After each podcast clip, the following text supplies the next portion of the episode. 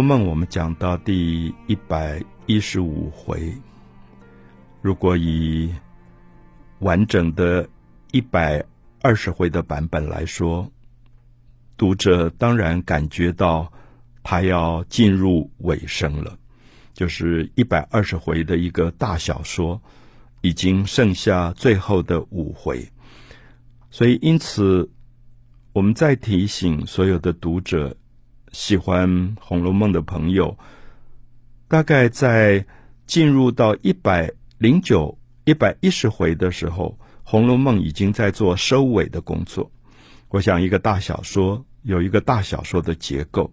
所谓的收尾，是说这个小说从一开始创造了这么多精彩的人物，比如说，光是贾府、贾家、贾宝玉的姐妹们。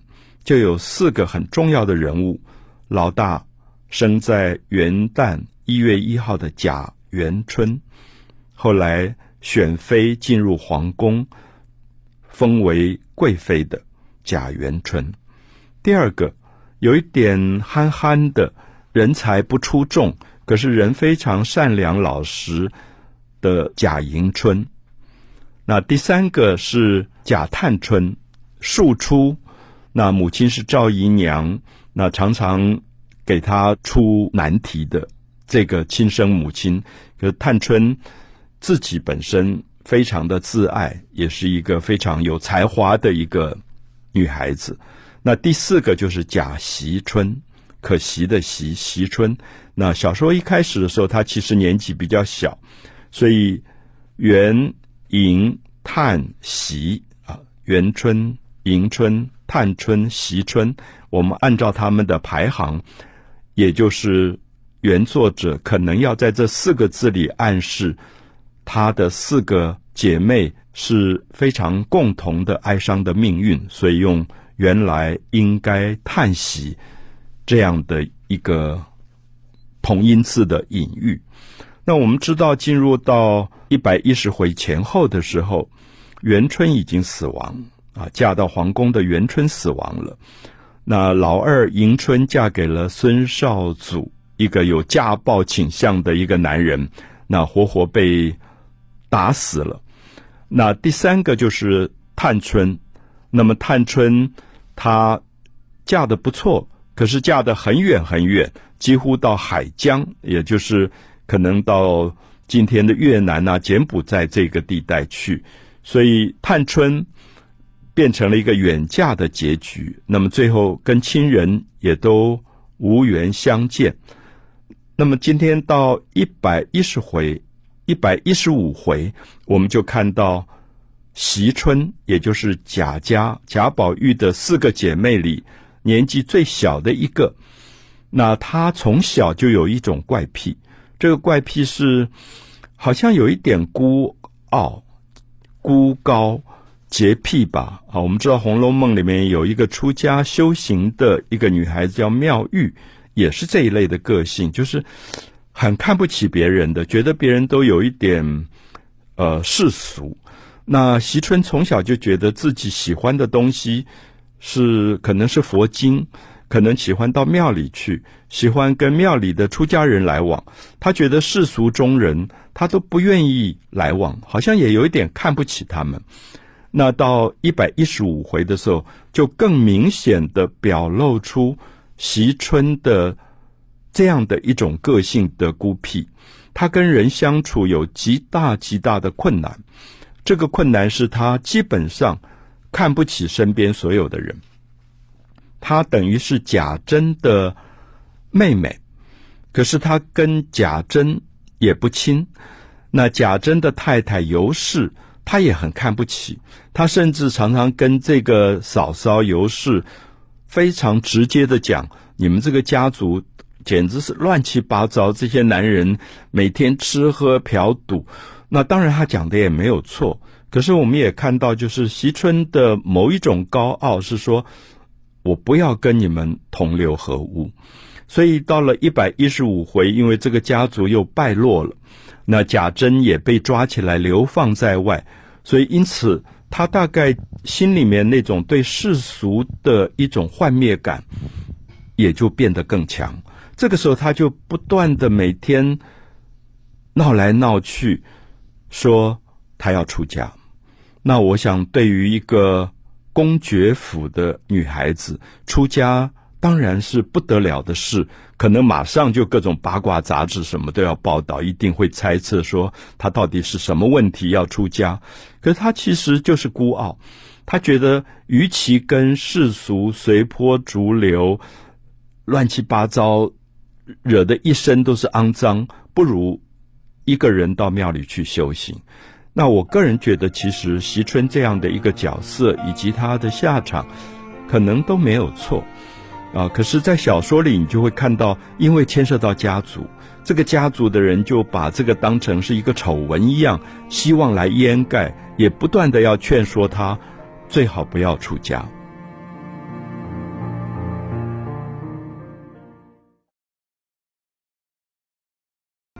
我们谈到《红楼梦》的第一百一十五回，这一回上半段最主要的谈。贾宝玉的一个妹妹贾惜春，啊，我们说过，在前八十回，因为其实惜春年纪比较小，所以关于她的故事，感觉到没有那么重要。就是相对于她的姐妹，像元春、迎春跟探春，惜春被描写的比较少。大概大概大家比较记得是惜春喜欢画画。所以有一次刘姥姥来了逛大观园，然后贾母就跟刘姥姥聊天。刘姥姥说：“你们这个花园简直是我以前看过画，我不相信画里面的是真的。原来你们的花园真的是比那个画还漂亮。”贾母就跟他说：“我这个孙女贾惜春就会画画，改天我叫她画一个我们的大观园图，以后就给你带回去，你就可以每天跟人家说。”你来过我们的这个花园，所以席春其实就开始画了大观园图。那当然那一段写的很有趣，因为席春喜欢画画，大概也不过就是水墨，呃，寥寥几笔，一种比较意境的表现啊。可是大观园图当然不容易画，因为它必须很写实，它里面的房子、建筑物都要用借画的画法。所以后来贾宝玉啊、薛宝钗啊、林黛玉啊、探春都来帮忙啊，甚至请外面的一些匠师教惜春，说怎么样能够把大观园图完成。好，这是惜春的一点点跟绘画有关的故事。可惜春最重要的是，我们在上一段提到说，他小的时候很小就有一个奇怪的因果，就是当时庙里的尼姑来玩，然后他就跟尼姑特别好。也不知道什么因缘，我想我们是每个人身上其实都有一些我们自己不知道的因果，就是好像我们跟哪一类的人会很容易就相处的很好。因为贾府这种大户人家常常捐钱给庙里，所以庙里的尼姑也常常来找他们玩。可是，一般人跟尼姑好像也不会变成很相亲相近的朋友。可是席春就特别喜欢跟水月庵呐、地藏庵呐这些小尼姑玩在一起，然后他还跟他们开玩笑说：“哎呀，我这个头发留的我也烦死了，每天还要打扮，插很多花，还要有珠宝香。他哪天我也跟你们一样，把三千烦恼丝全部剃掉，他觉得那样人生才干净。”呃，我们当然觉得是席春小时候的一种孩子的玩笑话。可是《红楼梦》一直在讲一种东西，就是说，我们每一个人身上都有我们自己不知道的因果，不知道为什么，惜春后来真的就走上这条路。等到一百一十五回，我们看到他跟地藏庵的尼姑在聊天，那这些真正在庙里做了尼姑的，其实也有些并不见得是修行很好的人。然后他们也很想说：“哎，席春真的到我们庙里来出家的话，那可是好机会，因为她她是大户人家、有钱人家的小姐，所以我们的庙也会受到照顾。所以他们好像也很希望暗示席春说：‘哎，你就出家跟我们到庙里。’可是问题是，席春的丫头在旁边，所以这两个尼姑也不敢乱讲话，因为贾家正在阻挠、阻止。”惜春出家，因为觉得这是一个丑闻，就是一个有钱人家好好的女孩子不不出嫁，竟然最后要出家。可是惜春的意志力越来越强。那这个时候，其实已经发生了一个事件，就是妙玉被贼人所歹徒所掳掠了。然后外面当然很多难听的话、八卦的这些东西哦。我们看到任何一个社会喜欢讲别人的八卦，说妙玉年轻漂亮，那要修行，可是耐不住寂寞，最后跟男人跑了。那席春就很生气，席春就骂这些人说：“这些人的嘴巴整天就在讲别人的八卦。”他说：“妙玉是不得已，他在修行的时候就被人家放了迷香，最后被掳掠走的。”那就很为妙玉辩解，因为他还是跟妙玉很好，他也相信人的修行有他的内在的坚持，不是像世俗当中的人讲的这么肮脏、这么龌龊的这种感觉。那这是一百一十五回关于席春的一部分。一百一十五回在后半段最重要的，我们等一下在下一个单元也要特别谈的是贾宝玉终于跟他一直没有见到面的另外一个男孩叫做甄宝玉见面了。我们知道小说一开始就有一个甄宝玉，有一个贾宝玉，他们两个相差一岁，长得一模一样。两家的佣人看到对方，都吓一跳，说：“怎么会世界上有长这么像的？”然后名字也一样，性格也一样，不爱读书，喜欢老是跟漂亮女孩子混在一起。可是我们知道，这个贾宝玉念念不忘说：“世界上真的有一个跟我这么像的人吗？”好像是另外一个自己失落在外面，好希望有一天能够见面。而一百一十五回的后半段。他们真的见面了，我觉得这一段应该是小说里最重要的部分。那我想每一个人读一百一十五回可能会有不同的看法，就是这段到底是不是原作者原来想写的样子？《红楼梦》我们讲到第一百一十五回，这一回每次看。都有一个很强烈、很强烈的欲望，觉得很想改写这一段。我不晓得什么原因，因为小说一开始我们就知道，小说里有两个人家，一个是甄家在南方，一个是贾家在北方。我们知道甄、贾是两个姓氏，可是也是两个字，在讲一个是真，一个是假。我们在读一个人物的故事，这个是一个小孩慢慢长大了，变成了少年，叫做贾宝玉。可是他一直听到别人讲，南方有一个甄家，甄家有一个儿子叫做甄宝玉。我们听到有一个人名字跟你一样，你大概已经吓一跳了。可是慢慢就有一些蛛丝马迹，忽然南方甄家就有几个老佣人来了，来了以后看到贾家的宝玉，吓了一跳，说。哎呀，我们怎么家里的少爷也跟着来了？就说两个人会长到像到这个样子，所以我想这个小说扑朔迷离。就是我在读的过程，我一直觉得这个写法好特别。我不知道一般读者、一般听众会不会有一个感觉是说，你存在在这个世界上，其实有一个另外一个自己，好像流浪在外。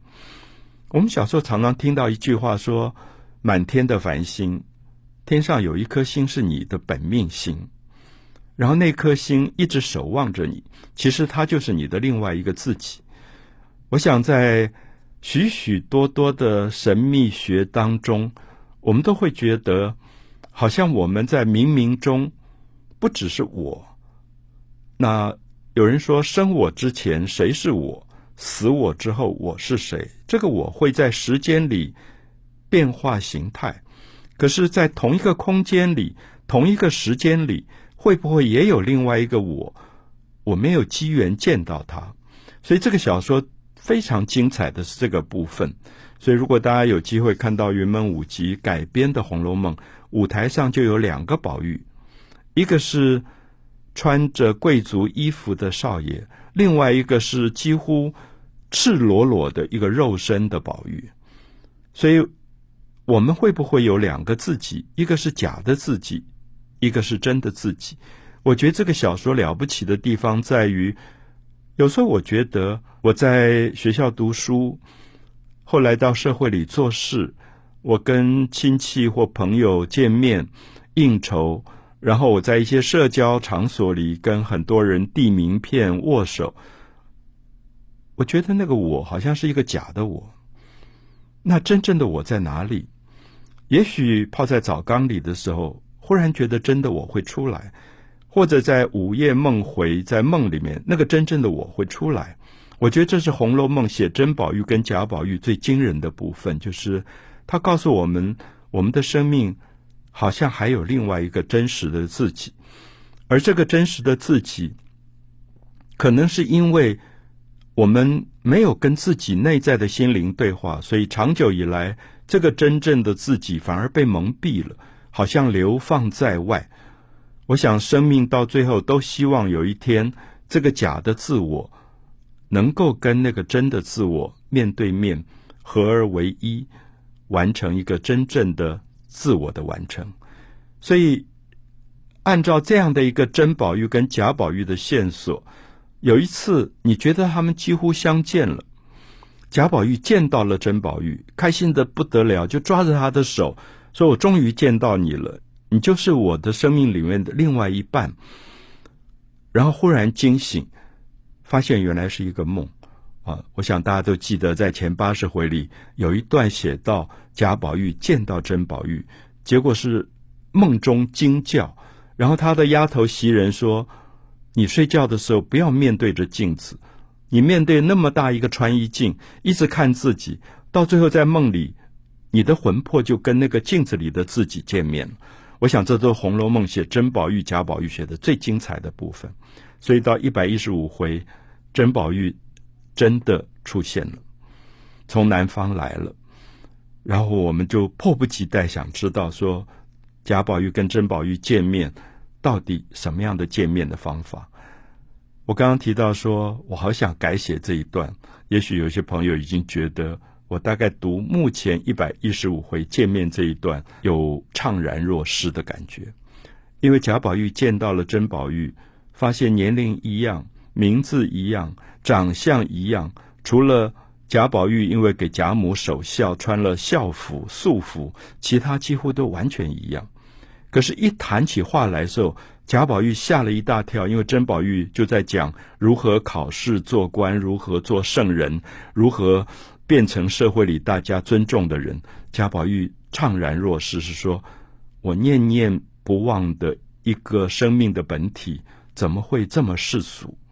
也跟世俗里一般人要求他一样。”所以忽然我觉得反过来了，就是甄宝玉变成了贾宝玉。他是假的，他不是一个真正活在人世间的人。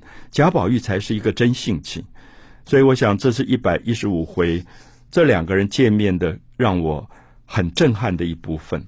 我也觉得，其实所有的朋友都可以试试看。如果你爱《红楼梦》，你改写一百一十五回后半段，你去让甄宝玉跟贾宝玉如何再见一次面。我想最重要的不是他们两个见面，而是我们自己。在生命的本源处，跟另外一个自己能够见面。